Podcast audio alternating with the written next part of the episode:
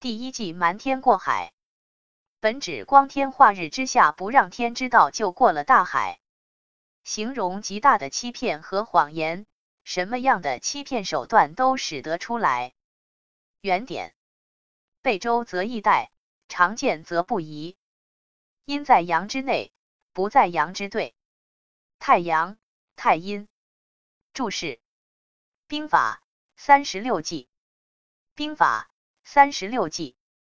备周则易殆，防备十分周密，往往容易让人斗志松懈，削弱战力。阴在阳之内，不在阳之对。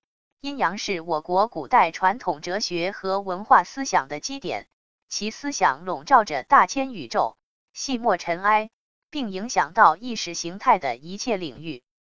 阴阳学说是把宇宙万物作为对立的统一体来看待，表现出朴素的辩证思想。阴阳二字早在甲骨文、金文中出现过，但作为阴气。阳气的阴阳学说最早是由道家始祖楚国人老子所倡导，并非《易经》提出。此记中所讲的阴指机密、隐蔽，阳指公开、暴露。阴在阳之内，不在阳之对。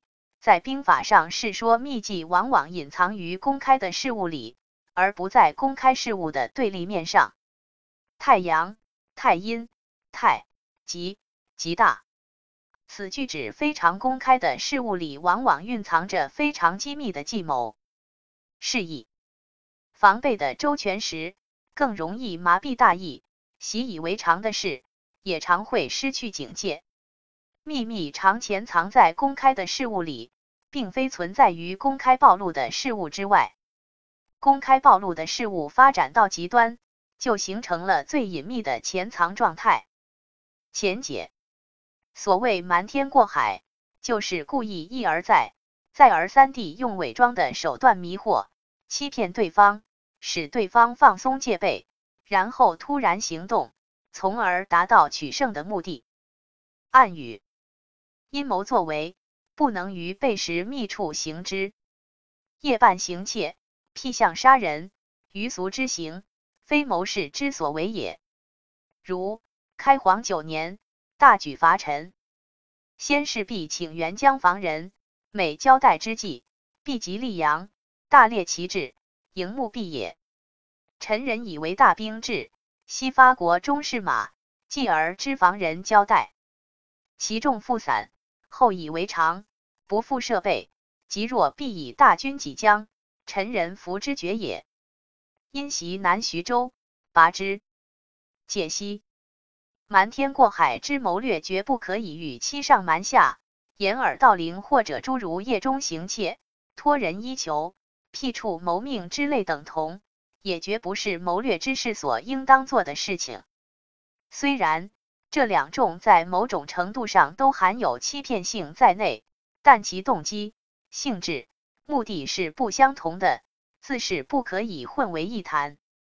这一季的兵法运用。常常是着眼于人们在观察处理事实中，由于对某些事情的习见不移而自觉不自觉地产生了疏漏和松懈，故能乘虚而是假引真，掩盖某种军事行动，把握时机，出奇制胜。探源见《永乐大典》，薛仁贵征辽事略。唐太宗贞观十七年，御驾亲征，领三十万大军以宁东土。一日，浩荡大军东进，来到大海边上，帝见眼前只是白浪排空，海茫无穷。即向众总管问及过海之计，四下面面相觑。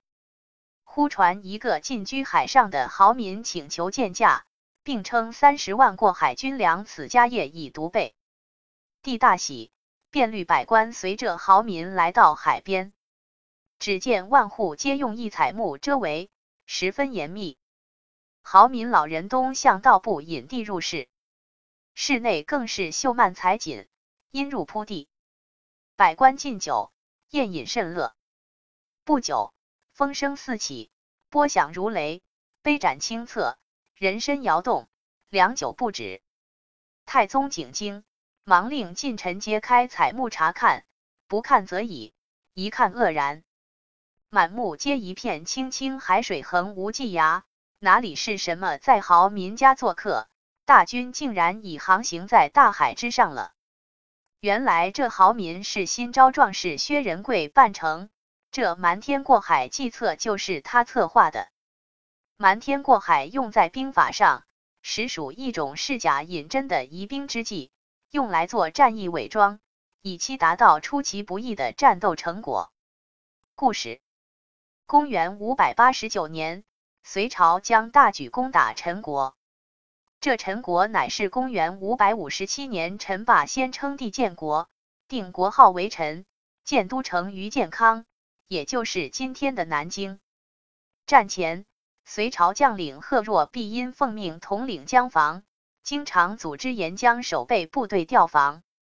每次调防都命令部队于溧阳，也就是今天安徽省和县一带地方集中，还特令三军集中时。